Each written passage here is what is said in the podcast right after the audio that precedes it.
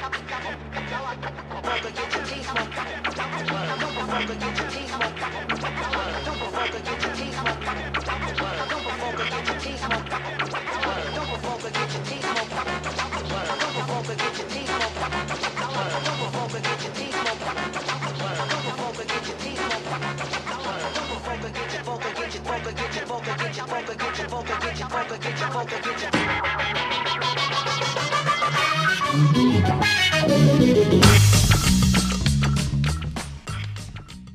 E é isso aí, mais uma vez, podcast BR juntos para gravar um episódio novo.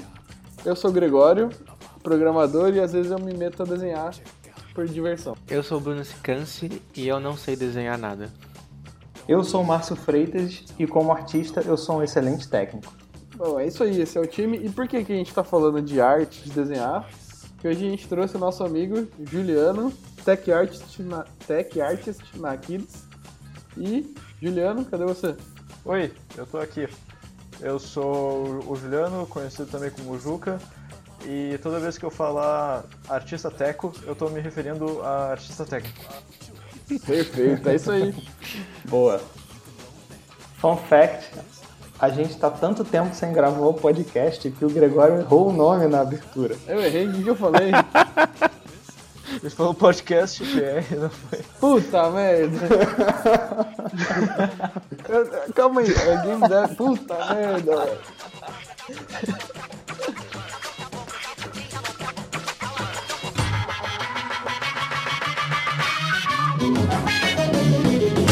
Walk without rhythm, it won't attract the worm. Então, senhores, vamos falar do que que a gente está fazendo recentemente. Gregório, o que, que você tem feito desde a última vez que a gente gravou o podcast? A última vez que a gente gravou já tem bastante tempo, hein? Tem algum, né, é, eu, eu criei um, proje- um projetinho pessoal que já tá beirando uns 20 dias e também tá meio parado, que é desenvolver é, pequenos jogos em C++ e, e ir postando ó, como é que eles estão sendo progredidos. Então eu tô trabalhando nisso. É, na semana passada eu trabalhei um pouco no, no jogo para Ludum Dare, mas não deu muito certo, porque eu tive que fazer outras coisas no final de semana. Mas eu trabalhei com a Love 2D e eu desenhei também, então eu desenhei com a Pixel, com o, com o Pixel Edit, que é um programinha bem legal para fazer pixel art. E fora isso, essa semana Hollow Knight estava em promoção, eu comprei. E eu tenho jogado bastante Team Fortress no horário do almoço. Acho que fora do trabalho, minha rotina tem sido Eu isso. vi tua. Eu vi seu pixel art, cara, do Ludum Dare. Ficou bem legal. Eu não sei se eu cheguei a ver o jogo. Não, então, é porque o jogo não saiu. Eu, Ou seja, London Dare É, Standard. London Dare Art. Eu fiquei animado em desenhar e aí eu tive que ir pra Aquiles no, no final de semana pra adiantar umas coisas. Acabei tendo pouco tempo e não, não fiz muita coisa. E aí sabotou o London É, mas eu- a ideia é continuar trabalhando nele, porque eu gostei da ideia, o tema não era, não era um dos mais legais, mas acabei tendo uma ideiazinha meio, meio besta, mas que pode ficar divertida, então a, a ideia é continuar trabalhando ah, mais uma, duas semanas e naqueles nossos. Talvez no próximo PEN levar o jogo pro pessoal ver, talvez em algum encontro nosso interno levar pra vocês verem. Já que você falou do PEN, acho que é legal passar a bola pro Juliano, falar do que, que ele tá fazendo e ele falar um pouco do PEN também. Então, eu tô desenvolvendo o Nebula Wonder agora, que é um jogo. Um jogo que eu tô fazendo pra mobile, principalmente. Que é legal, vou deixar na, na descrição aí, eu vou passar o link pra vocês, nebulawonder.com. Que eu comecei o jogo assim mais com um protótipo de tech art mesmo, assim, pra testar coisas que eu queria fazer com shader, e ele acabou se tornando um jogo. E aí eu já tô há um ano trabalhando nele e agora eu não tô trabalhando nele porque eu tô jogando Zelda dia e noite. Então, então tá meio que parado por causa disso. E é um jogo sobre tu vai navegando pelo espaço, no planeta, construindo teu planeta, minerando e destruindo inimigos conforme eles vêm em waves. Eu joguei o demo do, do- desse game do Juliano, cara, é, é bem impressive, assim, é bem bonito. É, além de bacana o jogo, cara, a arte tá muito foda. Eu fico olhando falando, como é que o Juliano faz essas maquias negras aí pra fazer tanta coisa legal. É o efeito do, do planeta voando, a tela toda misturando. Quando aparece inimigo fica tudo vermelho, depois volta a ficar, ficar azul, verde. Cara, foi incrível. Sim, a gente vai botar o link aí. O site tá falando que vai ser disponível no final do ano. Qu- É. Quão realista tá essa. Eu acho que eu vou tirar meta. aquilo ali. Ainda mais depois do Zelda. Pô, O Zelda terminou no final do ano. sim, sim. É, atualiza lá. Eu termino o Zelda até o final do ano e depois. Mas é o Zelda do, do Switch que você tá jogando agora, Juliano? Sim, nossa, cara, aquilo ali. E até no, no tema aqui, no, no tema de tech art, assim, o jogo é, é incrível, assim. Não sei se vocês chegaram a jogar. Não. Não, ainda não. Não. Guarda, guarda pro assunto. A gente, a gente chega lá. Vamos. Ah, não. Pi- Juliano, fala do PEN, que o Gregório mencionou o PEN. Ah, então, vocês tiveram a chance de participar do último PEN, né? O PEN Sim. tá, tá acontecendo faz um ano já, um ano e alguns meses. É, o PEN é a sigla para Porto Alegre Indie Games, né? Então é um pessoal que se reúne aqui em Porto Alegre, a gente mostra os protótipos, o pessoal apresenta, às vezes tem, ah, tem, tem um evento mais assim de organização de, de, de mostrar, cada um mostrar o seu pitch, esse tipo de coisa. E é, eu acho um evento massa, assim, quem quer, quem tá em, em volta de Porto Alegre quer participar, é parecido com, com o Spin. Eu sei que é parecido com o Spin porque me disseram, eu nunca fui no Spin, não tive essa oportunidade, queria muito ir, mas... É bem parecido com o Spin mesmo. O formato é igualzinho. O que, que vocês acharam?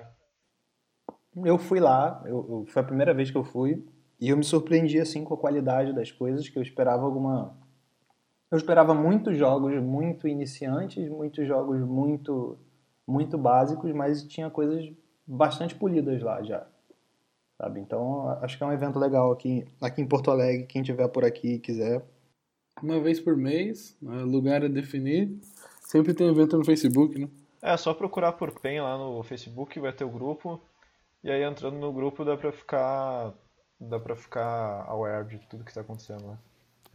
A gente vai colocar o link do, do grupo aqui no, no post do podcast.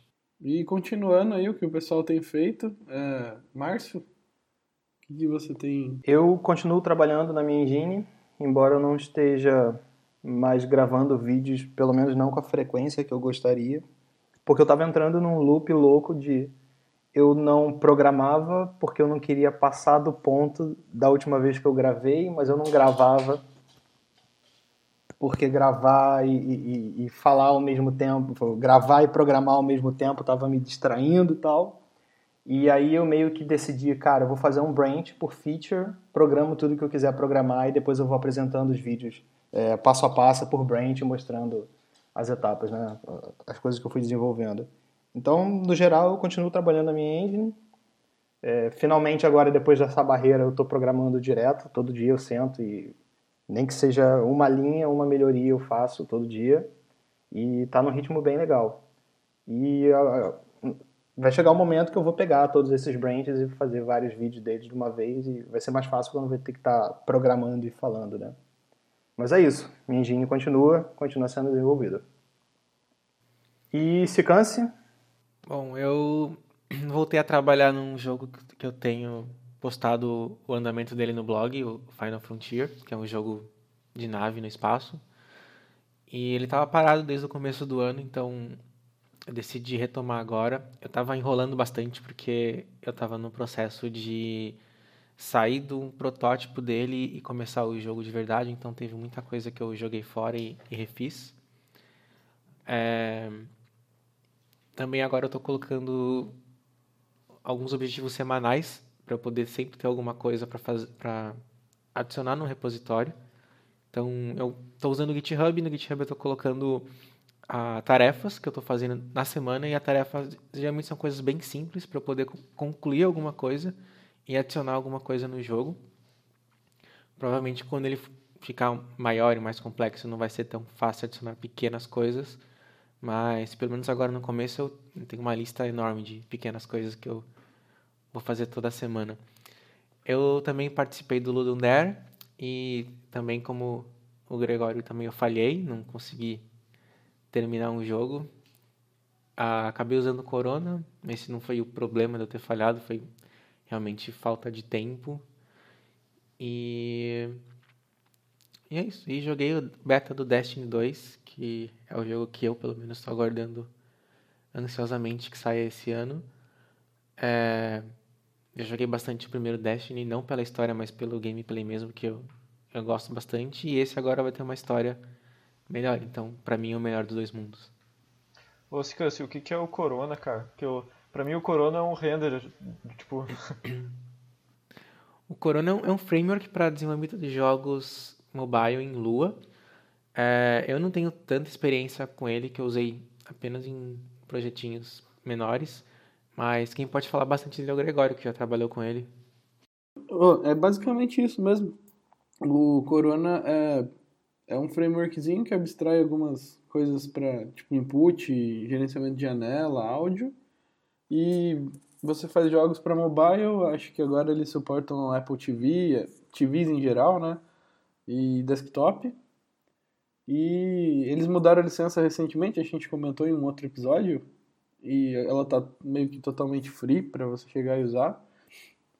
E tem a vantagem de ser em lua, que é bem legal. Pelo menos é, eu gosto bastante. Depois que eu aprendi, comecei a gostar muito de usar. E, e a parte mobile é bem legal porque eles expõem um projeto nativo, então você consegue estender bem o, o framework com integrações nativas ou integrações em Lua mesmo, que eles também dão suporte para você criar plugins e depois vender na, na store deles, essas coisas. É tipo, não sei se você conhece a Love 2D, é tipo uma Love 2D, só que com uma empresa por trás. É, mas é, é bem maneiro. é. En- Entre a, a Corona e a Love 2D, eu prefiro a Love 2D, mas é, é uma opção bem legal pra, pra quem tá aprendendo a programar, aprendendo a fazer jogos e não precisa de tudo que a Unity oferece, ou que é um negócio mais leve, mais, mais orientado a código, sabe? Ela não tem editor de cena igual a Unity, só tem um, uma janela que é o emulador e um editor de texto que você escreve o código.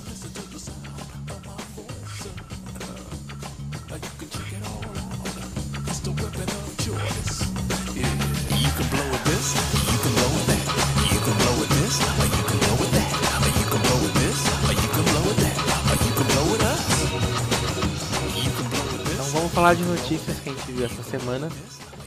Márcio tá feliz porque o, o mestre dele tá vindo pro Brasil. Particularmente feliz. Só não tô mais feliz porque eu não vou na BGS. Ao que tudo indica, eu não vou na BGS. Mas. Fala aí. Mas, cara, é, é uma notícia relevante, assim.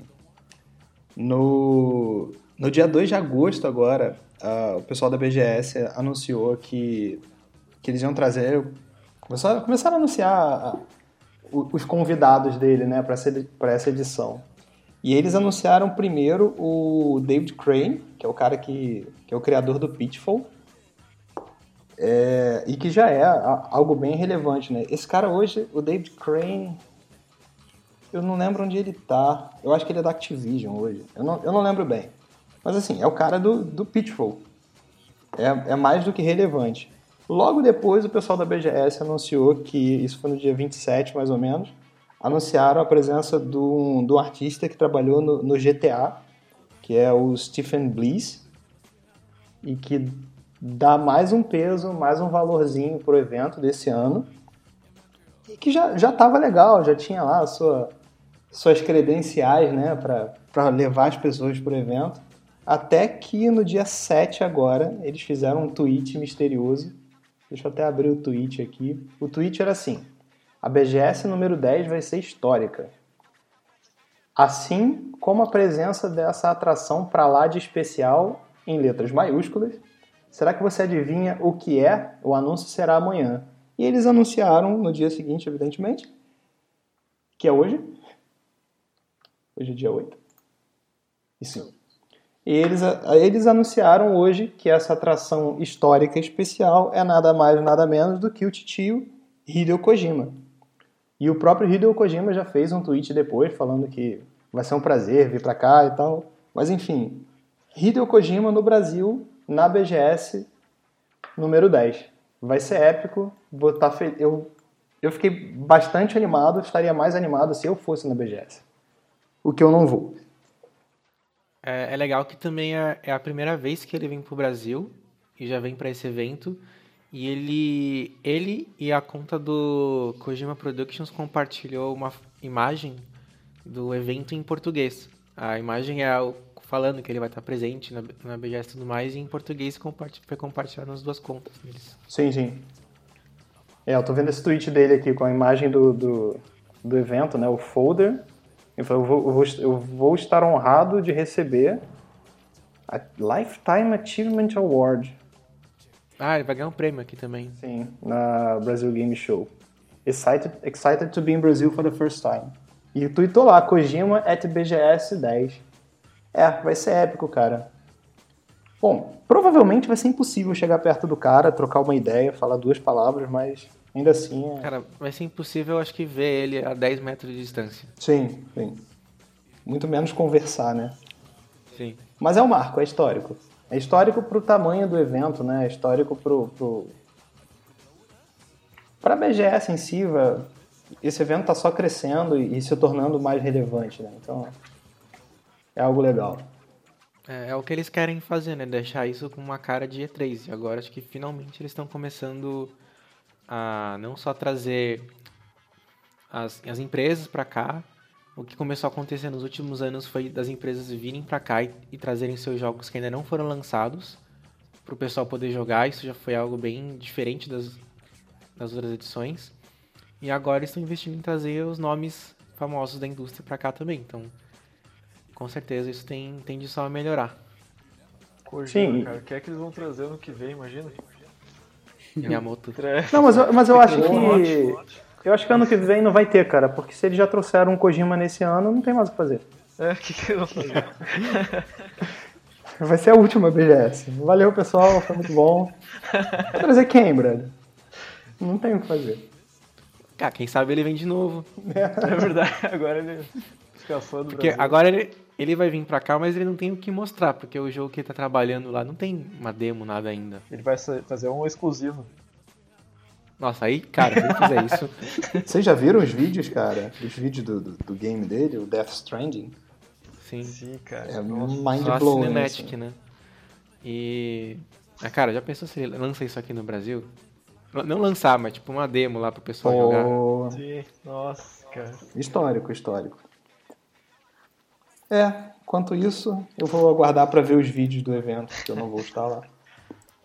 Espero que sejam Tira ruins. foto dele pra você. Ah, tu vai, né, canalha?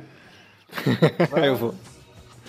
Eu vou se me derem o crachá de, de imprensa que eu peço todo ano. Boa, boa.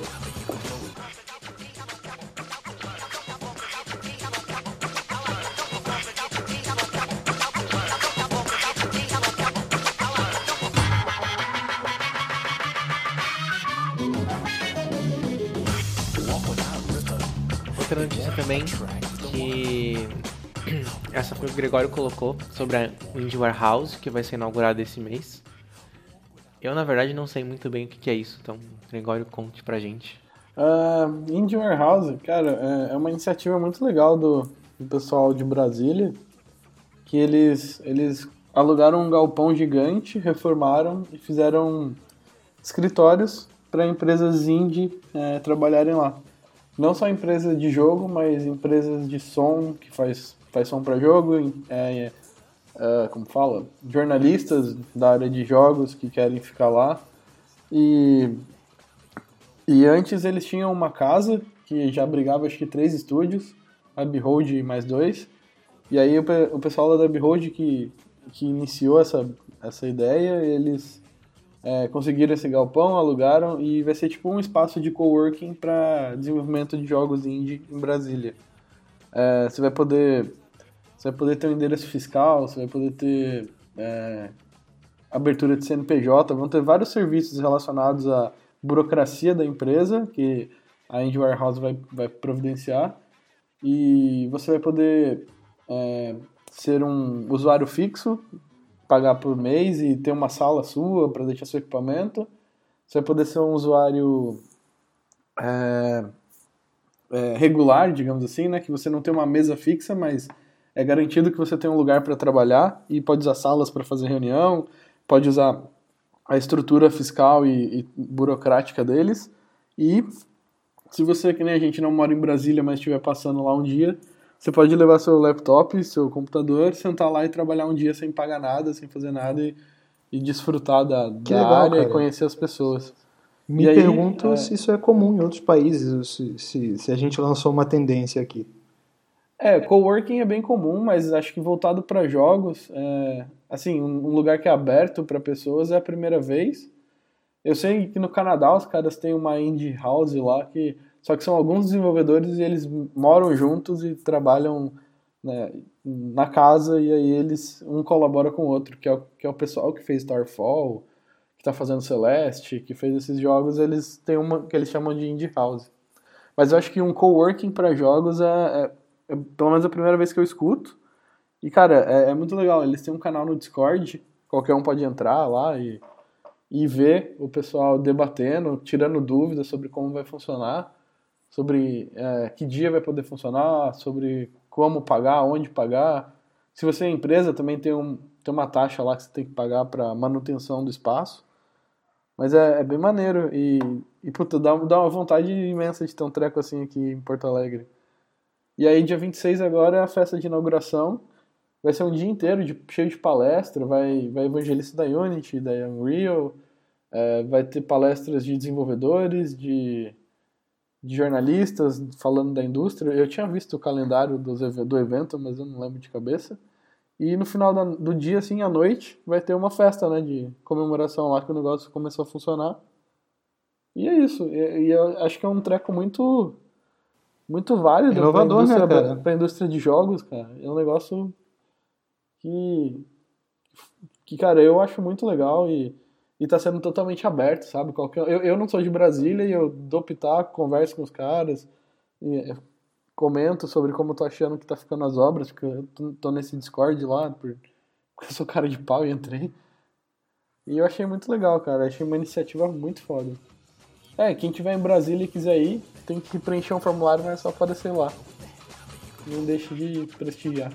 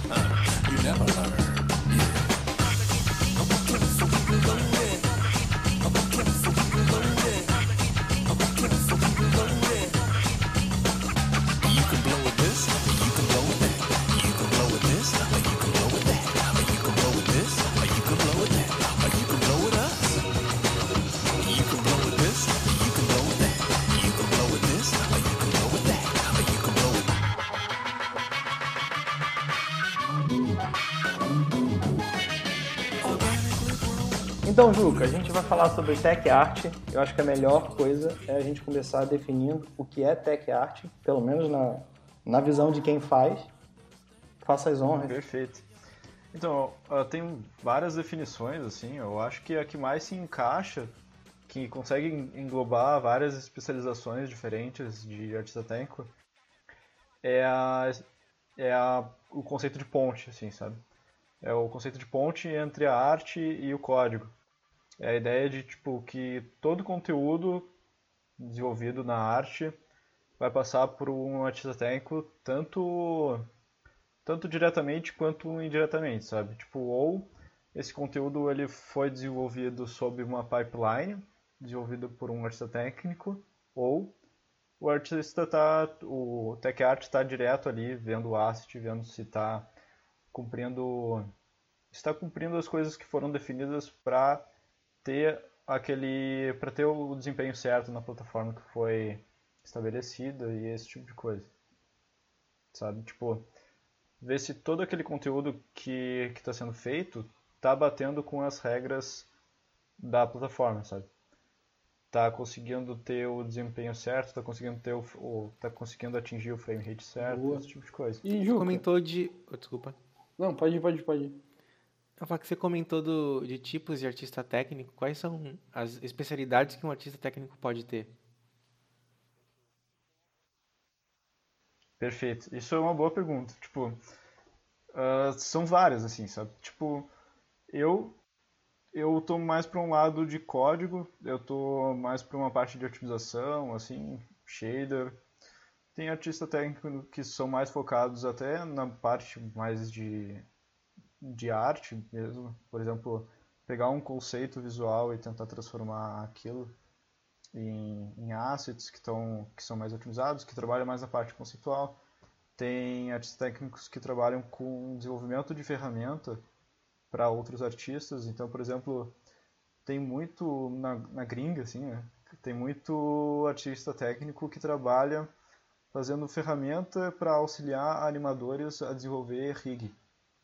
E isso é uma coisa completamente diferente do que eu faço, por exemplo, e ainda é considerado tech art, assim. E eles também são tech art. eh, art. E, e são, e- mas assim, é, é aquilo de trabalhar com o conteúdo feito pela arte para conseguir fazer com que seja o menor atrito possível, entende? Do- da arte pro, pra engine. Não sei se isso ficou muito claro. Cara, é o conceito de ponte levado ao extremo, né? Porque o cara vai desde tool engineer a, sei lá, o cara que escreve o shader, o cara que garante que a performance da arte que está lá dentro funcione como um todo. E eu acho que você também tem, tem um pezinho lá em UI e UX, né? É, é que tem coisas assim que quando explicando isso, e só assim para voltar um pouco na parte da ponte, no final é a gente briga com todo mundo, na real. Tipo, a gente briga com, com o artista para dizer que não dá para fazer as coisas que ele quer fazer, e a gente briga com o programador para dizer que dá para fazer as coisas que o artista quer fazer. Então, é bem esse. Exatamente. E seguindo nesse conceito de ponte, desculpa, agora eu, eu esqueci a pergunta que tu tinha feito mesmo. Que eu falei isso, sobre isso fazer a puxado. ponte com Tools Engineer, depois UI e UX. Isso, porque tu imagina que em algum momento, por exemplo, vai ter. Imagina se não existisse essa ponte, assim, se fosse, por exemplo, um artista dizendo para um graphic engineer, sabe, o cara que vai fazer mesmo o código do, de como vai funcionar a função da luz direto na engine, sabe?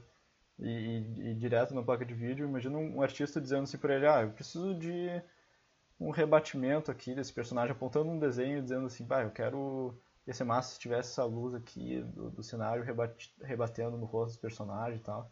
E o Graphic Engineer talvez fosse olhar e pensar, nossa, você tá louco, que que você... vou ter que calcular uns request aqui, calcular rebatimento da luz, daqui é impossível, tá ligado? e na real o artista só queria uma cor pra somar que fosse relativa ao ambiente inteiro, sabe? E aí essa abstração... Sim, é uma questão de linguagem também, né? De, de, de- saber se comunicar com os dois lados. É, exatamente. Mas acho que sobre isso que você falou, de, de, tipo, um artista conversar com um engenheiro, é, você não precisa nem ir muito longe, né? Porque eu não acredito que muitos estúdios, especialmente aqui no Brasil, tenham a pessoa do artista técnico para fazer essa ponte e acaba essa comunicação sendo mais complicada. Eu, eu falo isso porque, na minha pouca experiência eh, na indústria, eh, foi a primeira vez que eu conheci um artista técnico foi agora na Aquiles, sabe? É, para mim também era novidade, não conhecia essa disciplina do, do desenvolvimento de jogos. É, lá na, na Teps, onde eu trabalhei antes e trabalhando indie com amigos, eu nunca tinha tipo, conhecido ninguém que fazia esse meio de campo e, e mandava tão, tão bem na engine que conseguia entender dos dois lados e resolver os problemas tipo, super rápido, sabe? É coisa que a gente bate cabeça, você olha e já dá dois cliques e tá arrumado. Eu não sei se o Sicance tem uma experiência diferente na, na EA e na Glue, ou se o Márcio também conhe... já conhecia, mas pra mim foi, foi novidade. Eu tinha. Na EA eu cheguei a conhecer alguns artistas técnicos de fora, mas nunca trabalhei diretamente com eles. E até porque acho que para jogos mobile até alguns anos atrás, eu acredito que não era muito comum ter um, um artista técnico, porque os projetos não eram tão grandes como, eram, como são hoje. É, provavelmente na Supercell deve ter um artista técnico hoje, mas eu não, sei se há 5, 6 anos atrás, quando a Rovio fez o Angry Bird, tinha um artista técnico na equipe. Um cara que era, tipo, o papel dele era só esse. E não sei se eu estou certo ou errado, o Juliano pode é, falar sobre isso, mas acho que o artista técnico em, em jogos mobile é algo que está começando a crescer mais hoje, que é algo que para mim era mais comum para consoles e, e desktop. É, eu, eu concordo contigo assim no, no movimento da indústria atual. Eu não sei se não seria necessário mesmo nos primórdios daí, porque eu acho que é, é, é saudável existir um artista técnico toda vez que tu tem que botar um conteúdo de arte dentro de uma engine, sabe? Su- Suprir essa, ah, independente do que for esse conteúdo de arte. Então, por exemplo, é por isso que eu, que eu acho que essa, esse nome, né, esse cargo, ele varia muito dependendo da pessoa e varia muito dependendo da empresa também. Então, em alguns jogos, o artista técnico ele vai ter que estar preocupado com, vamos dizer assim, quantidade de conteúdo, ao invés de estar preocupado com otimização de pixel shader, por exemplo, sabe? Ao invés de estar preocupado com frame rate.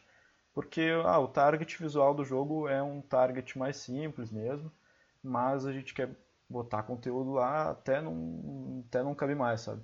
E aí precisa ter uma, uma organização. Aí, às vezes talvez acaba talvez às vezes não existe um artista técnico mas outros artistas ou outros programadores acabam desempenhando esse papel sabe Legal. Isso me puxa até minha, uma outra pergunta que eu tinha anotado para fazer, que é como é que você foi parar nesse mundo de artista técnico? É, da onde surgiu esse interesse? Se você sempre estava nessa área, nesse meio de campo, gostava um pouquinho das duas partes. Como é que nasceu Julianinho, artista técnico? eu acho eu acho legal falar isso porque é uma área que é difícil de falar para quem está começando assim né é difícil de alguém que está começando pensar assim ah, eu quero ser um artista técnico porque é o cara que está se tivesse se o desenvolvimento de jogos fosse uma banda ele estaria tipo meio no fundo assim sabe só tendo Ele é o certeza que- baixista, né? É.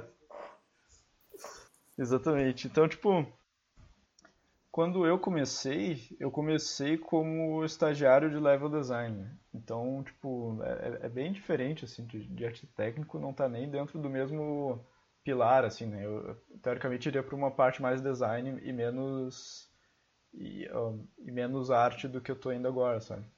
Mas a gente sabe que no desenvolvimento de level, ah, é, o level designer ele vai participar assim intensamente, mesmo, mais na prototipagem do mapa, né?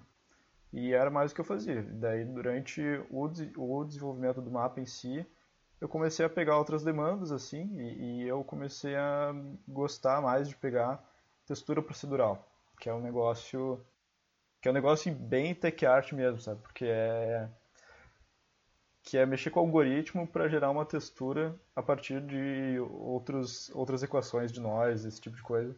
Que é um negócio que eu gosto muito, assim, gostei muito na, na época. E é bem específico dessa área, assim, e, e tinha uma demanda muito grande. Era uma demanda para o Ballistic, né, no tempo, quando ele era quando ele era para web, ainda com o plugin da Unity, falecido plugin da Unity, né? E e os mapas tinham que ser muito reduzidos, né? Tinha mapa do, o ma, mapas do Ballistic tinha em torno de 10, 15 megas, sabe? Tudo com tudo por causa da textura procedural. Se fosse tudo textura comprimida, seria a mesma textura comprimida, seria uns 80 megas, sabe? Eu lembro dessa história porque eu não tava, eu não trabalhava ainda na Aquiles, isso foi na Unite de 2014 ou 2015, e o pessoal da Aquiles deu uma palestra na Unite lá, e eles apresentaram isso, falaram sobre várias coisas que eles tiveram que fazer para poder otimizar e fazer, enfim, era, era um jogo que rodava na web, né? E aí eles comentaram sobre, sobre essa coisa que as texturas eram geradas proceduralmente e tal. E, e quando você vê o jogo, mesmo na época do web player, com uma qualidade muito boa e com desempenho muito bom, e depois você percebe que existia eh, a figura do artista técnico aí no meio e tal, e, e você vê esse resultado, acho que essa, essa figura se torna mais relevante, sabe? Sim. É, isso era. Isso eu fui aprendendo uh, especialmente com o Hamilton, assim, né? O Hamilton, um dos sócios da empresa, que não conhece, e que é uma figura extremamente responsável por estar pelo balist que está rodando no web. Né? E aí eu fui aprendendo com ele esse tipo de coisa. E, e textura procedural, assim, é aquele tipo de coisa que uh, tu pega isso, pega shaders, por exemplo, são coisas que são bem mais foco do artista técnico, sabe? Uh, tem muita gente que que vê esse cargo e pensa assim, ah, beleza, é o cara que vai fazer tudo, é o cara generalista que vai, vai tentar fazer tudo ou que vai ter um conhecimento bem horizontal e vai fazer de tudo um pouco, assim, mas acho que essa é uma noção errada, sabe? Porque enquanto é importante ter esse conhecimento horizontal, porque é importante ter a ponte, né, e fazer o diálogo entre as áreas, tem algumas coisas que são bem, são bem, é, é bem desenvolvimento de conteúdo direto na engine, sabe? Por exemplo, partículas. Partículas é um negócio que tu tem que estar tá desenvolvendo, tu tem que estar tá pensando no fill rate, tu tem que estar tá pensando que não pode ter sobreposição de muitos objetos ao mesmo tempo, porque se tu está fazendo para o mobile, por exemplo, tu não pode fazer muitas transparências, né?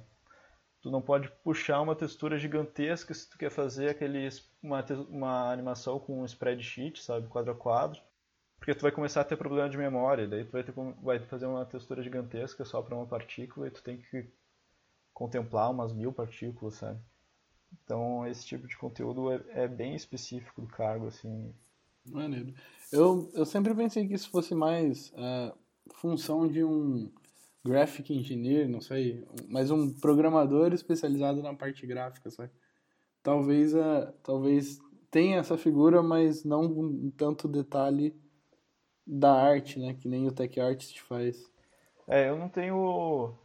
Uh, eu não tenho conhecimento suficiente para falar sobre um graphic engineer, até porque eu nunca conheci um, mas eu imagino que seja alguém que vai operar mais direto entre a engine e a placa de vídeo e trabalhar com algoritmos mais pesados de iluminação, esse tipo de coisa, sabe? Fazer aquelas coisas que a DICE faz com que a DICE faz com Battlefield e esse tipo de coisa que a Naughty Dog faz com Uncharted, sabe? Eu tenho uma pergunta.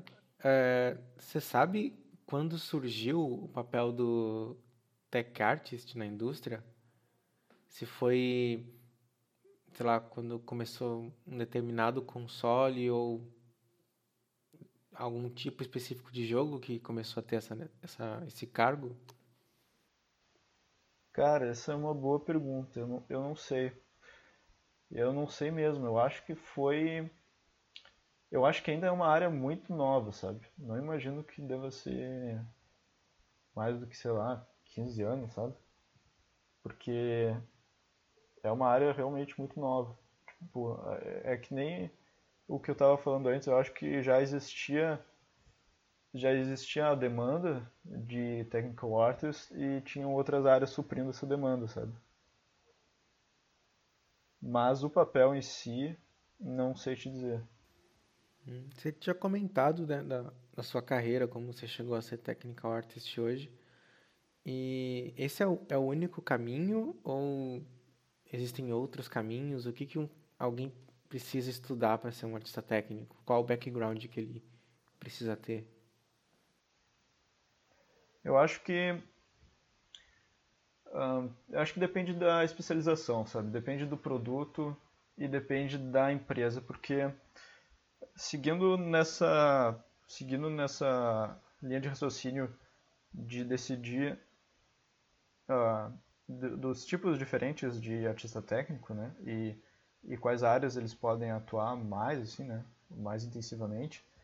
Eu acho que é, tu tem que primeiro decidir que tipo de jogo e que tipo de produto tu quer fazer. Por exemplo, se tu quer trabalhar com grande quantidade de conteúdo e operar grandes quantidades de conteúdo e trabalhar menos com, sei lá, se preocupar com performance, aí tu vai ser um artista técnico mais alinhado para esse lado. Mas eu acho difícil alguém começar como artista técnico propriamente, sabe? Eu acho que precisa antes de um conhecimento em outras áreas, sabe? Daí dependendo da, da especialização que essa pessoa quer seguir.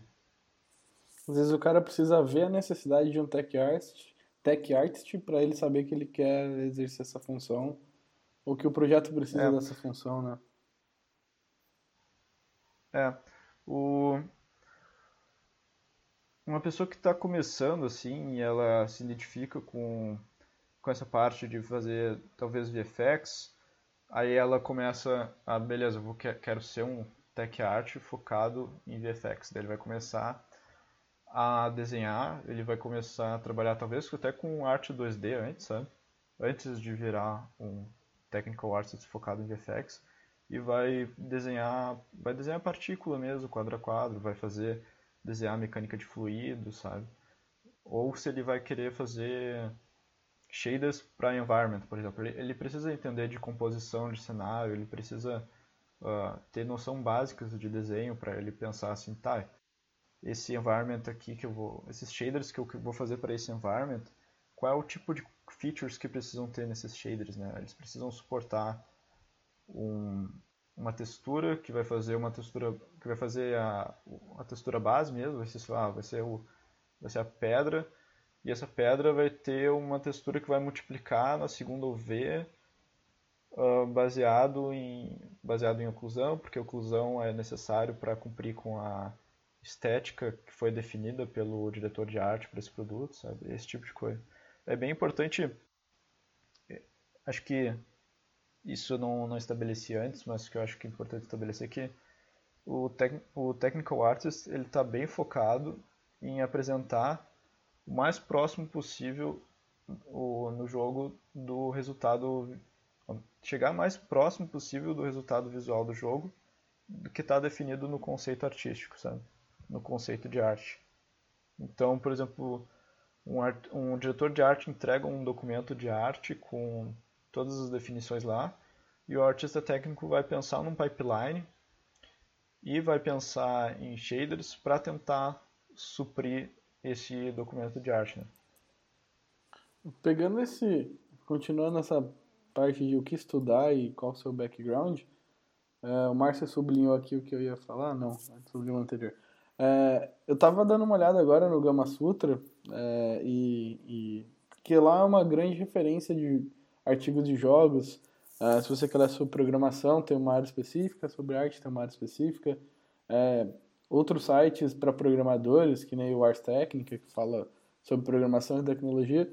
Mas uh, o que, que um tech artist costuma consumir de, de sites, de, de uh, artigos, para você uh, continuar se aprimorando e se manter, digamos, tipo, no, no, que há de novo nessa área? O que, você, você, Juliano, lê sobre, sobre essa área que você pode deixar aí pro pessoal, até mesmo pra gente, se a gente se interessar?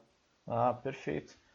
Cara, tem alguns links assim, e conteúdo de, de tech art é difícil de achar, mas eu tenho alguns links aqui que eu. Eu acho que vai um pouco também da especialização do cara, né? Se ele quer mexer com shaders, ele vai acabar lendo um pouco de programação, porque em programação tem sempre uma, uma areazinha de shaders, mas é, eu particularmente nunca li nada específico de tech artist. E a minha curiosidade era essa, sabe? O, o que, que você lê, aonde você vai buscar conhecimento? É, tem bastante disso mesmo que tu falou, de tipo, uh, dependendo do foco do, do artista, ele vai ver coisas diferentes, assim, dependendo do, do, do foco do artista técnico, né? Quando eu acho, por exemplo, um Twitter de algum artista que que eu vejo que tem um trabalho muito legal, eu sigo direto ele. Ou eu vejo blogs, por exemplo, tem o, o, o blog do Simon, Simon com o sobrenome que eu não consigo pronunciar, mas a gente deixa o link dele aí, que ele desconstrói ah, ele pega jogos antigos, jogos que ele já jogou, ou jogos novos mesmo, e jogos que mandam pra ele e desconstrói técnicas que ele acha interessantes, sabe? Então tem tipo. É, e ele fez o- os VFX do Rhyme também, não sei se vocês viram o Rhyme agora, que lançou pra PC. E é muito lindo o jogo, feito em Unreal. Mas assim, essas técnicas a gente pega e adota em, em quase qualquer engine, né? No final vai tudo pra placa de vídeo. E aí vou botar esse do blog do, do Rhyme, que é legal. Tem. Deixa eu ver o que mais. Tem alguns documentos aqui de rendering mesmo, de pipeline de rendering. Mas assim, é mais palestras de. Palestra que a gente consegue da, da GDC, des- desconstruindo o jogo, sabe? Tem. Tem uma também que é do. Que é uma daquele. do. Não tô lembrando agora. Mas que é o jogo de plataforma, em Unity, que lançou 2 agora. Ori and the Blind? Forest. Esse. Que o artista Não falava conheço. que ele, Ah, pode crer, é, conheço. que ele queria ter o controle absoluto de tudo que ele fazia. Do, que ele queria ter tudo, tipo, o controle de tudo direto na, na indie, sabe? Então é, ele, ele evi- evitava alguns tipos de interpolação, tudo isso. Achei muito bacana. O, tem um também que é do que é do pessoal que fez Inside, que eles fizeram em Unity também, né? Os dois fizeram em Unity. Foi? Isso, a Playdead. E eles, a- eles baixaram o source da Unity, mudaram um monte de coisa, ah, fizeram fizeram um sistema de culling para eles que putz, eu achei muito fantástico. E o, eles lidam com eles, eles muito focados na atmosfera, né? Eles não queriam loading em lugar nenhum do jogo. assim. Então, tipo, o jogo inteiro acontece todo seamless, com um frame rate absurdo, com pós-produção, é uma é fantástico assim. Ele rodou aqui no meu notebook, e o meu notebook ele é bem bem fraquinho assim. Que maneiro. Eu não joguei Inside ainda, mas tá na minha lista pra, pra jogar. Eu quero ver essas coisas. Vale muito a pena, assim. Tem jogos assim que a gente vê que são os technical achievement que que eu curto bastante, assim. E, cara, dá, dá pra pegar um gancho, acho que o, Márcio e o Cicanço vão lembrar, que a gente comentou em algum episódio que, pra gente que é programador, é muito legal você pegar um jogo pronto, um jogo que você é fã, e reconstruir a mecânica, né? É um jeito da gente aprender. Ah, sim. E pra vocês é, é- é o contrário, né? Vocês pegam um jogo, é, desconstrói ele, explica tudo que foi feito de tech artist, e é uma forma de você, como tech artist, tech artist ter, ter conteúdo pra estudar e aprender, né? É, é bem Sim. legal esse, esse paralelo entre as duas áreas. Isso é, isso é literalmente assim, desconstruir o jogo. Às vezes é pegar o emulador e fazer dump das texturas, baixar as texturas e ver como é que as texturas estão feitas, sabe? Ou pegar um. Ou extrair um modelo mesmo do jogo e ver como é que o jogo está feito. E, e tentar entender como é que estão como é que estão essas coisas, sabe? Distribuídas o modelo e a textura, esse tipo de coisa. E se a gente pega, por exemplo, os jogos da Nintendo, assim, os- o trabalho que eles fazem é bem bacana na- nessa parte de tech art, assim. É, a gente estava falando sobre o que, o, tech, o que, que você consome, né, para poder se manter atualizado, para poder aprender mais coisas e tal. E eu fiquei curioso, qual é o Hello World de um tech artist? Nossa! Ah, se, eu, se eu quisesse começar a trabalhar nisso hoje, o que que eu preciso fazer? Sim. Aí depende da tua que área que tu quer seguir mesmo. Tipo, falando mais da da minha área focada em shader e e programação, esse tipo de coisa, focado em otimização, pra mim é tentar Nossa, cara, peraí que eu tenho que mutar o Discord aqui que tá eu tô Foi eu, foi eu que comentei no Discord, cara, meia não, não, tá culpa. tranquilo, só porque tá dando apitinho aqui. Aí, podem falar, eu tô. Eu tirei o apitinho. ah, desculpa, qual era? Ah, o Hello World, né? Depende da, depende da especialização do, de, quem tá, de quem tá querendo fazer. Seguindo na minha área assim, de, de VFX, otimização, shader, etc. Eu acho que é construir um shader construir um shader baseado no construir um shader Unlit, sabe? Só fazer um, um shaderzinho Unlit de início e ver se ele funciona com expor um parâmetro de cor, sabe? É isso que eu é isso que eu tentei é isso que eu tentei fazer quando eu comecei e é isso que eu geralmente ensino quando estou fazendo workshops, sabe? É tipo um bypass do Vertex Shader pro Fragment Shader e cada, todo pixel da mesma cor e era isso. E é isso, é, exatamente. Tem outra pergunta. O que, que é shader, Juliano? O que, que é shader? O shader, é, como eu costumo explicar, ele é tipo o modo. Tu pega uma receita de bolo, assim, sabe? E o shader, ele é o modo de preparo do bolo. Então, tu vai ter todos aqueles ingredientes, que são as coisas que tu vai botar dentro do shader. Aí, teus ingredientes vai ser um modelo, vai ser textura, a quantidade de textura que, que aquele shader suportar, né? Isso são os ingredientes, né? Aí tu vai ter o teu modo de preparo. E aí o shader ele vai pegar esses ingredientes e vai dizer assim, tá, o modo de preparo, né, dessa dessa receita aqui é o seguinte: pegar esse modelo, vou calcular, vou fazer um cálculo de matriz dele para botar no mesmo espaço de câmera, vou pegar esses vértices, vou pegar a informação de coordenada de UV desses vértices e aí vou passar essas informações para o Pixel Shader.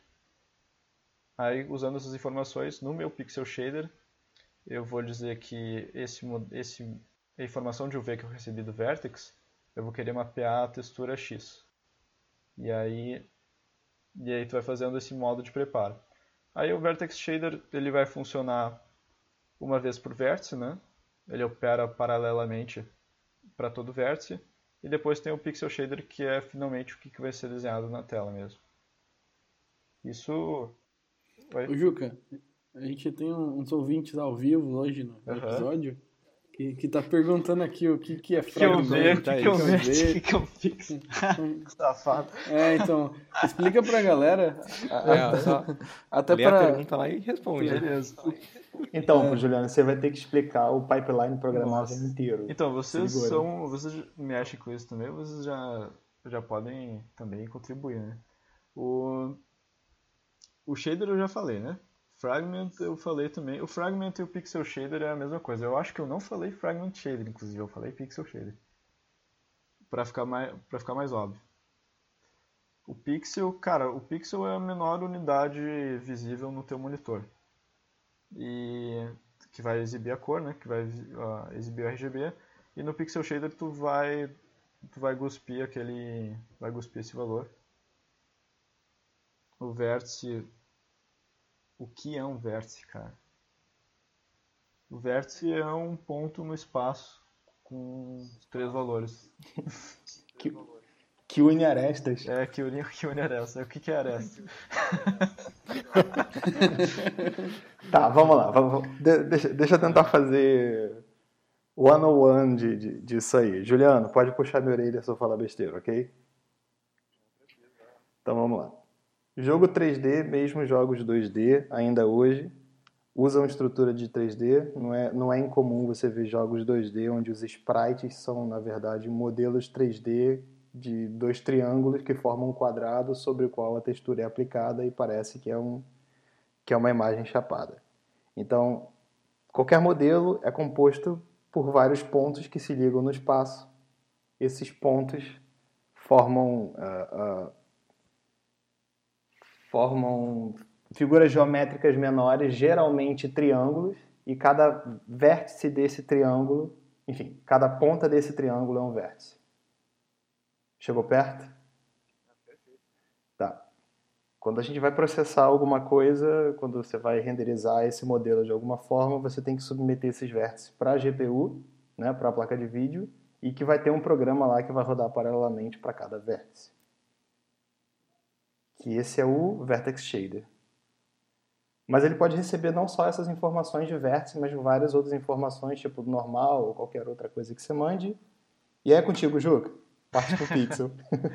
E essas informações aí tu pode passar pro Pixel e calcular. Daí, de repente, calcular com um mapa de normal map, né, que é um mapa que vai simular volume, que nesse normal map vai ter daí vetores, ah, cada pixel vai representar um vetor, né?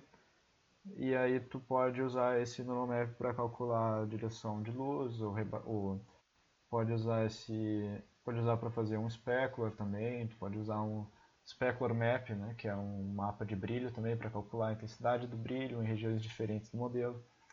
Esse tipo de coisa.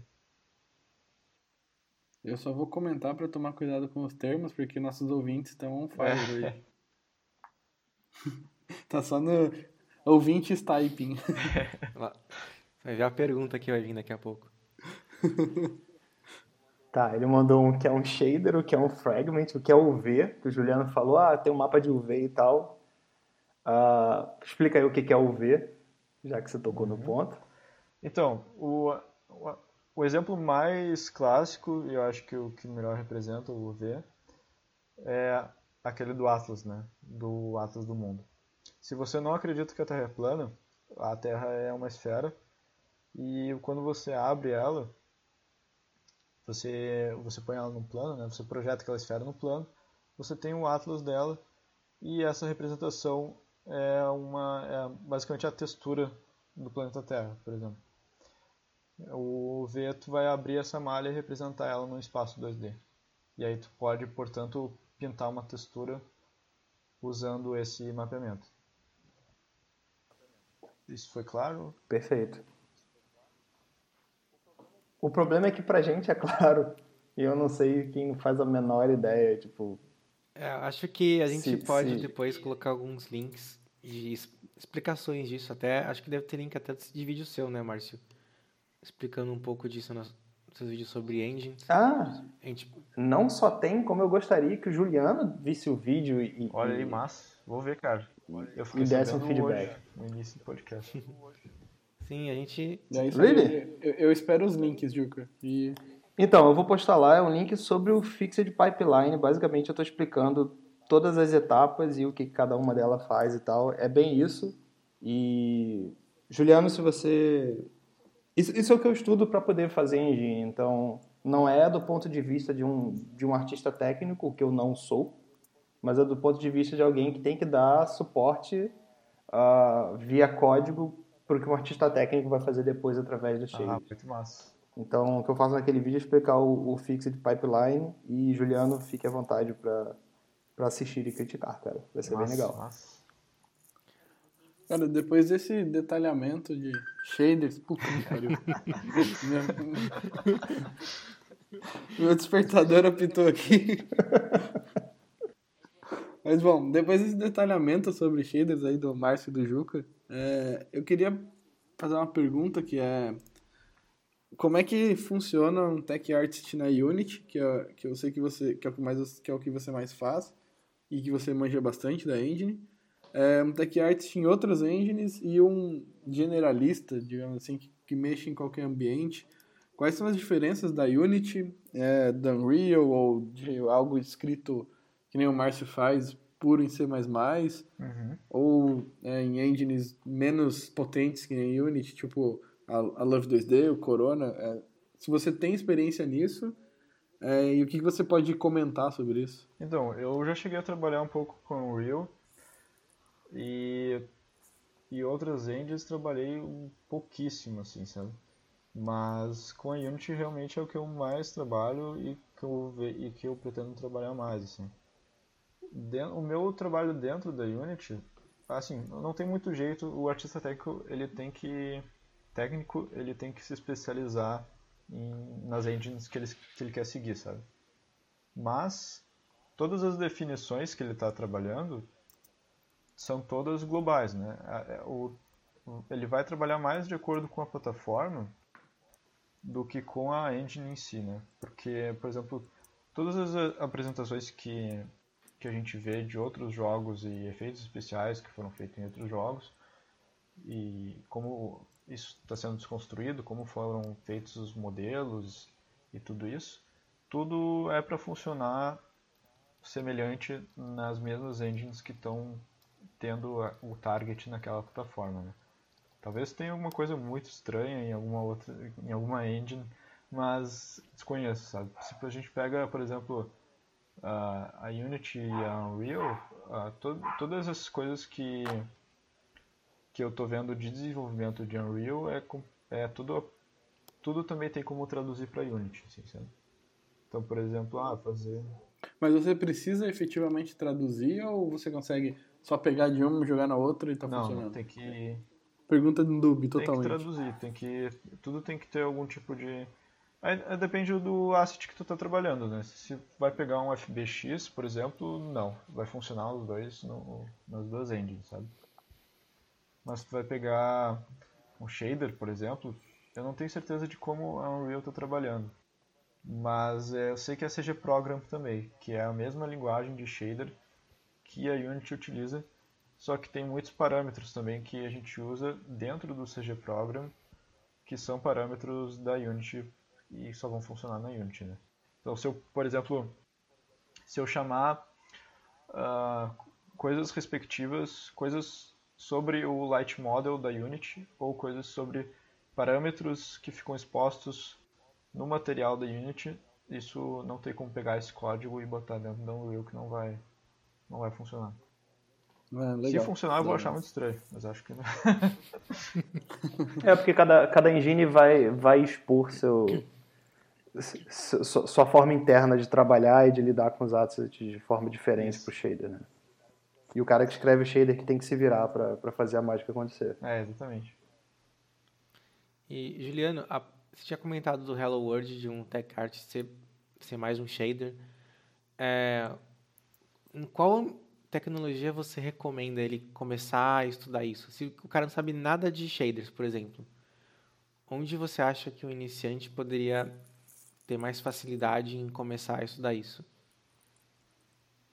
É, aí também eu acho que depende. Eu tô falando do shader porque eu tô pensando na, na minha própria especialização, né? Mas eu acho bacana se alguém que tá, alguém que tá aprendendo, se ele vai aprender um shader, se ele vai começar isso do zero, tem alguns documentos da internet que eu posso passar. Tipo, tem um, tem uma wiki de shader da Unity que é muito boa, que eu imprimi e transformei ela numa apostila. Foi o que eu usei que eu estava iniciando e ainda é um documento de referência bem, bem forte assim pra mim. Mas, Ah, manda pra gente aí, cara. Pô, eu quero esse material, é. eu quero esse material também. Aí o cara guardando segredos dos negócios. tava escondendo aqui. O Juca vai dominar o mundo, cara. Ele não conta pra Não. ninguém. Juca, deixa eu te fazer uma pergunta. Enquanto, enquanto eu estou desenvolvendo a engine e tal, eu acabo tendo que escrever shader, até para garantir que as coisas que eu estou expondo elas Claro. funcionam. Mas é, não é a minha praia, eu não sou um cara que manja muito de shader. Eu manjo o mínimo necessário para poder fazer a engine. É, mas eu sempre achei muito difícil, cara, debugar esse tipo de coisa. Como é que eu sei que o que eu estou fazendo está certo e se não está certo, por quê?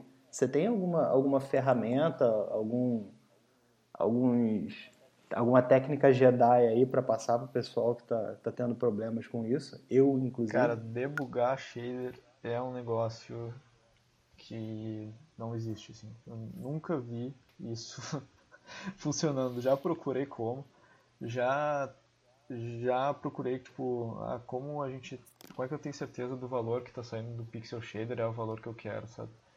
Geralmente eu tento fazer tento fazer partes do shader e testar partes separadas, sabe? Testar como testar como seria um shader completo, só que só com aquela parte do código e ver se aquilo ali está dando o resultado que eu estou esperando. Isso isso é claro o suficiente? Por exemplo, eu quero fazer ao invés de fazer a equação inteira, eu pego parte da equação e vejo se aquilo ali está dando o resultado certo. Sim, sim. Você vai, sei lá, você quer fazer um Fong É. lighting, você É, faz exatamente. diffuse, depois iluminação e depois O- o Fong, o reflexo. o que eu faço, assim, dependendo do, do que eu quero debugar, né? Se eu quero debugar o, ah, realmente, assim, por que diabos essa cor aqui não tá dando a cor final? Aí eu faço esse, esse sistema por partes, né? Se eu quero debugar, por exemplo, a performance dele.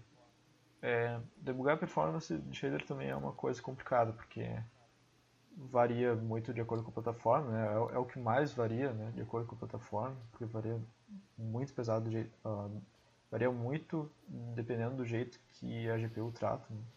Dependendo da performance da GPU. Plataforma, você diz, é, é, é o iOS, iOS, Android, né? Android, PS4, PC, qualquer. No nosso é, caso. é, exatamente. Plataforma eu tô dizendo.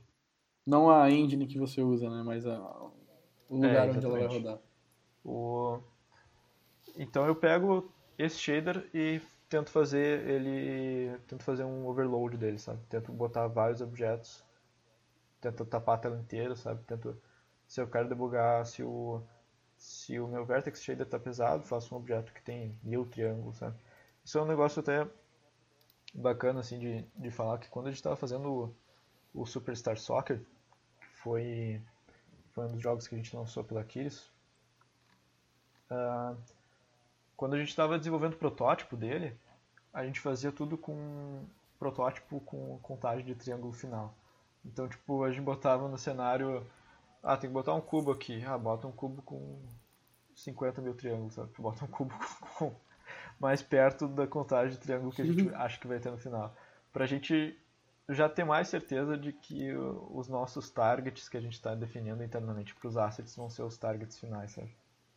Vão ser o de fato. Isso é uma dica boa pra caramba. Eu lembro, eu vi uma, acho que era um artigo, um- uma palestra do John Romero comentando que e se eles faziam para arte, eu acredito que para shader pode é algo similar, que como você não consegue debugar algumas coisas, essas coisas são muito visuais, se tá errado tem que fazer parecer que tá muito errado. Ah, Tipo, perfeito. tá esperando, sei lá, que a que dê um tiro e exploda, e isso não acontece, você dá um tiro e, sei lá, vira uma banana que sai um som estranho. Sim. Tipo, tem que, tipo, tem que mostrar que tá muito errado, que é, às vezes, a única maneira de você ver que tá errado é porque tá visualmente muito errado. Isso é o caso da Unity com o Magento, né, cara? O... Isso É. falar, cara. Magentão. Aquele Magentão. Pelo menos isso ela fez Nossa, certo. cara, né? aquilo ali. Qualquer lugar que eu vejo do jogo que tá magenta, eu começo a gritar, sei lá, tem um ataque. E, Juca, aproveitar que você falou da Unity, é, para ver essas questões de performance e até mesmo, entre aspas, debugar o shader, a Unity te facilita de alguma forma? O editor de código que você usa lá, sei lá, Visual Studio, Rider, tem alguma coisa que te ajude nisso? A ideia que eu uso, que é que eu tô usando mais o Rider mesmo, é só porque ele é, tô achando ele mais otimizado que o Visual Studio, aí eu não, aí é mais o Team Rider. Aí é mais a parte de vocês. O, o- Mas assim, eu, eu uso ele só por causa do. que ele, ele, ele dá mais o suporte do lado de, de autocomplete e, e o color code dele pra mim eu acho mais adequado mesmo. Mas pra debug ele não, não ajuda em nada assim. E pra Unity o que tem mais pra debugar esse tipo de coisa é tu usar, por exemplo, o Frame Debugger, mas aí não tem nada a ver com shader, sabe? Tem mais a ver com. Tem um pouquinho a ver com shader, porque vai pegar um pouquinho do. Porque o, os objetos não estão combinando para gerar uma draw call. Ou Estão combinando, não estão combinando, né? E. Entendi. É, aí para debugar é, é mais ver qual é o frame rate do device quando a gente estressa. Acho que a Unity te mostra overdraw a gente também. mostra o overdraw, mas ela, Eu não sei se você lida mostra com o isso. overdraw, inclusive de objetos opacos quando tu tá visualizando na cena, então não, não acho que é um overdraw muito preciso, assim, sabe? Porque tu vai, tu vai desenhar um objeto, vai desenhar um pixel opaco, o pixel, o pixel que vai estar atrás dele, né, no Z, não vai ser desenhado, né? Mas quando tu visualiza o overdraw pela Unity, tu tá vendo tudo. Tudo, tudo, tudo. Ele não, não faz esse, Maneiro. esse culling, assim, não, não diferencia o, o que está sendo e o que não está sendo desenhado. Ah, saquei. E, bom, falando do, do seu projeto lá, o Nebula Wonder, é, conta pra gente sobre o projeto, quais foram as dificuldades que você teve, porque você disse que começou como um, como um projeto técnico que acabou depois virando um jogo. E então eu imagino que você no início tinha algumas hipóteses, alguns testes que você queria fazer que o resultado foi muito bom, mas para chegar nele deve ter dado muito trabalho. Sim. O, quando eu comecei, quando eu comecei o Nebula Wonder, foi bem nesse, exatamente o- seguindo o que tu estava falando, assim, né? Queria fazer um teste para ver se eu, eu brincar com conhecimento de shader, testar algumas coisas novas, ah, explorar áreas que eu não, não, não tinha explorado ainda. E aí e também foi o meu início assim na programação no C Sharp. Então, vocês imaginem que eu estou desenvolvendo o mesmo jogo desde que eu comecei a programar, vocês imaginam como tá legal fazer código agora. que eu vejo coisas que eu fiz de um ano atrás e eu, nossa, quero tirar na parede, assim, mas... Tá, uma- dica que todo programador aprende ao longo da carreira: não olha para trás. Perfeito. Mas, mas só dele olhar pra trás e reconhecer que tá ruim quer dizer que ele tá progredindo como programador, sabe? Sim, Sim, cara, tem gente que não faz isso até Tá aprendendo hoje. e tá aprendendo e evoluindo. Não, mas isso é bom, isso é Mas bom. aí, seguindo nisso, assim, eu eu tava fazendo, ele não era nem um jogo sobre sobre navegação, ele, ele era só um jogo onde ia ter, ele era só um protótipo, né, no início. Eu só queria girar uma esfera e testar shaders diferentes nessa esfera. Eu queria fazer uma espécie de um city builder assim naquela esferinha, porque eu achava legal o conceito de tipo tu construir o teu mundinho e tu ver todo ele, assim, porque eu achava que. Porque eu, eu via, tipo, pegar, sei lá, um SimCity, tu vê aquele. Tu chega no fundo do mapa e tem aquele espaço, tu não sabe pra onde vão as coisas, sabe? E tu. não sei porquê, mas eu me senti meio frustrado, assim, de chegar no final do mapa e não conseguia mover a câmera. Então. Então, no mundo eu queria que, tipo, tu, tu visse tudo, tu tivesse controle de tudo, assim, meio obsessivo, assim, mas... Mas era essa direção, assim. Aí, eu pensei assim, bah, seria legal se eu botasse o propulsor aqui, que quando tu tocasse no propulsor ele desse um, um impulsozinho, assim, numa, num vetor, né, contrário ao impulsor. Eu, tá, vou testar isso aqui. Aí, no momento que eu botei isso, ele se revelou como um outro jogo, assim, completamente diferente, sabe? Porque daí tinha aquela mecânica de girar o planeta com o swipe do, do dedo, né, que eu já tinha feito, e daí tinha uma propulsão. E aí. E aí pronto, aí todo o jogo foi baseado no movimento do planeta, um negócio que não era nem não era nada a ver com o conceito atual, sabe? E mas eu acho legal esse tipo de workflow assim de de ir descobrindo as coisas, as coisas meio que se apresentarem pra ti enquanto que tu tá testando elas, sabe? E qual que foi a sua referência para o visual, a para arte? Ou desde o início você Drogas, imaginava que era aquilo que você queria ou foi mudando conforme o projeto? Ele foi bem orgânico. Eu. O- a parte boa, assim, de estar desenvolvendo o jogo no projeto independente e estar trabalhando e estar trabalhando num período, assim, né? Tá trabalhando na Kiris e estar desenvolvendo o jogo, é que a gente trabalha junto com outras pessoas que são muito fodas, né? Então eu tive muito auxílio de, por exemplo, de alguém apontar e dizer assim, ah, isso aqui tá legal, isso aqui não tá legal, sabe? E eu fui construindo muito baseado assim nesse tipo de coisa, de mostrando as coisas, mostrando o projeto para as pessoas e vendo o que que elas achavam legal e o que que elas não achavam legal e, foi indo mais para essa direção assim, mais orgânico. Tem não tem não tem muita coisa assim que eu tinha como direção e, e assumi que ia ser aquilo, sabe? E até inclusive mecânicas de movimentação assim, teve coisas que eu peguei de feedback e botei inteiro assim, no jogo, sabe?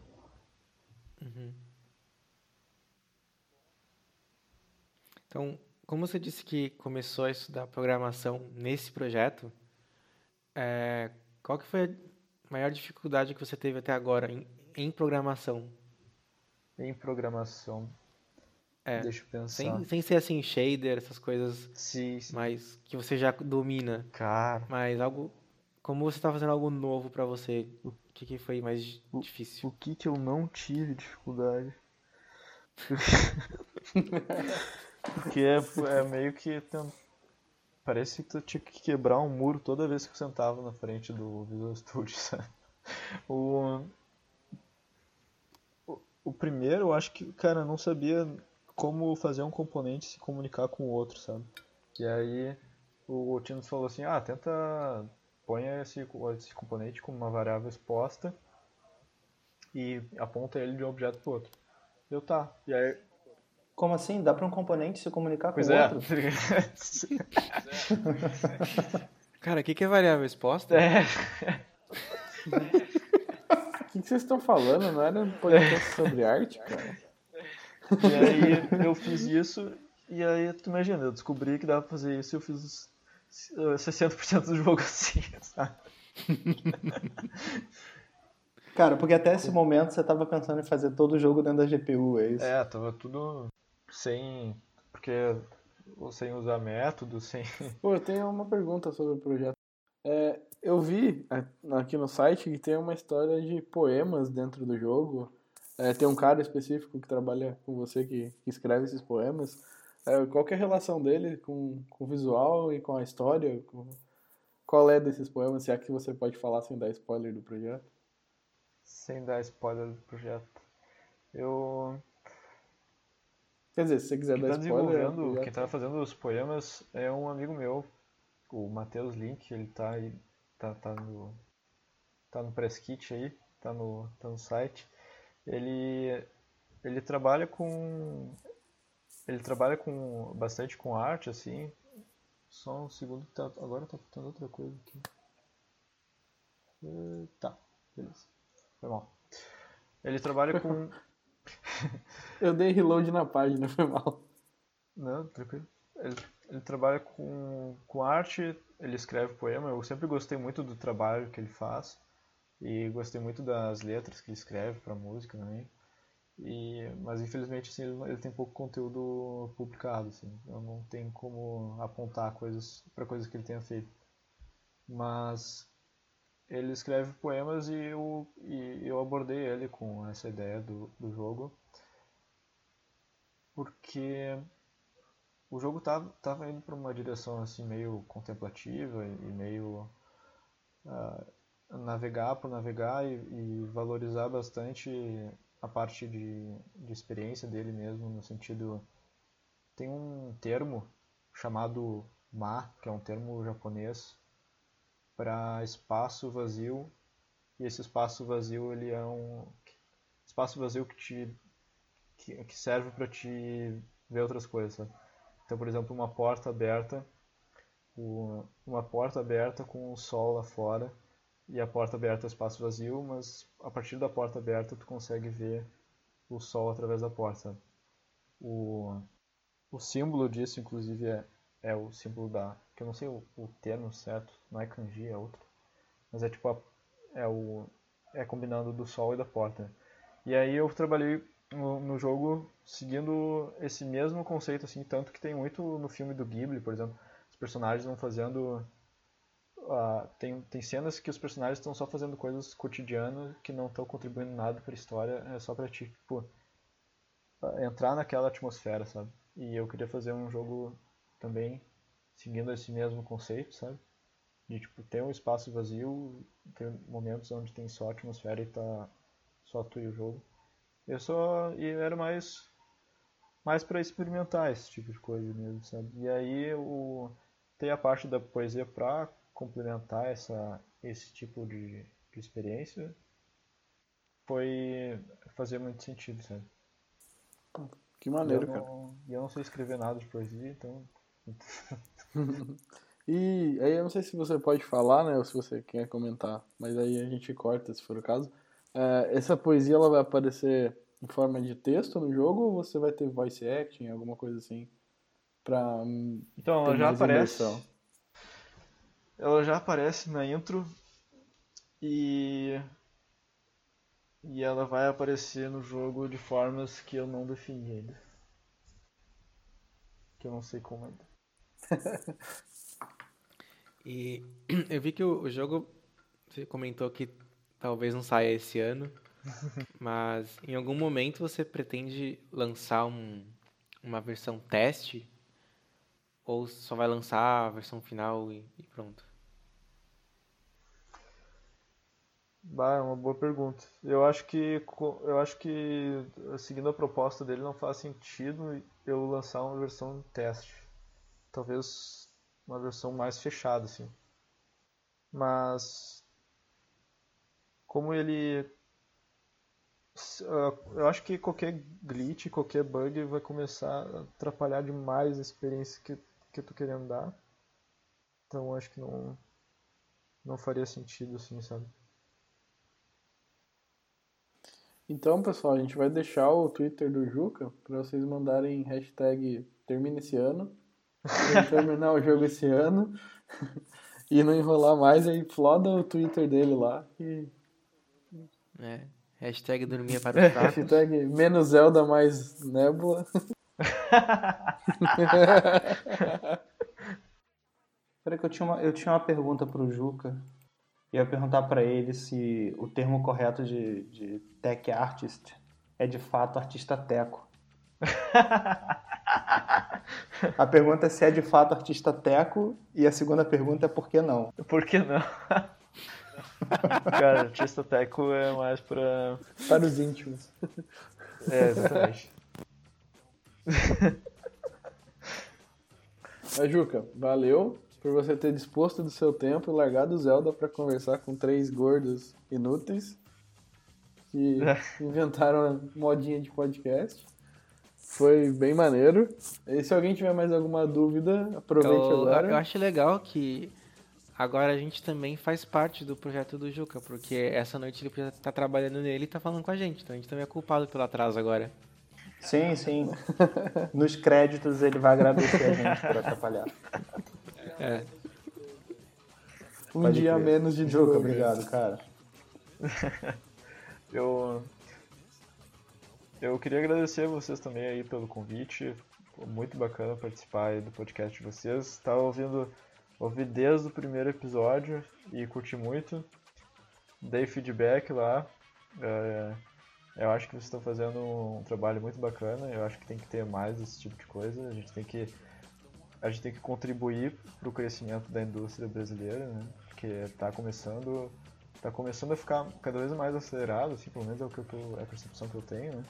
Começando a virar E- profissional, né? Tá, tá bem legal. É, exatamente.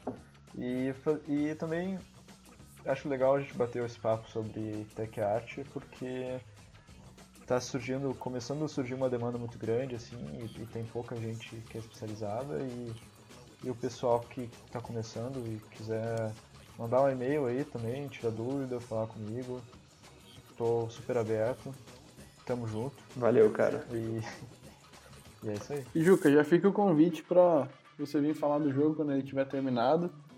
É, fazer um post-mortem do jogo, aí. comentar, divulgar. Que vai ser muito legal da nossa parte de ouvir também. O, o que vai vir daqui pra frente. Massa. Valeu. Valeu, pessoal. E é isso, pessoal. A gente termina mais esse episódio, deixando o canal aberto para críticas, para sugestões. Tem a página do podcast onde você pode comentar o episódio, você pode sugerir novos episódios, você pode deixar pergunta pra gente. Tem os nossos e-mails, tem os nossos contatos lá. A gente espera o seu contato e até a próxima.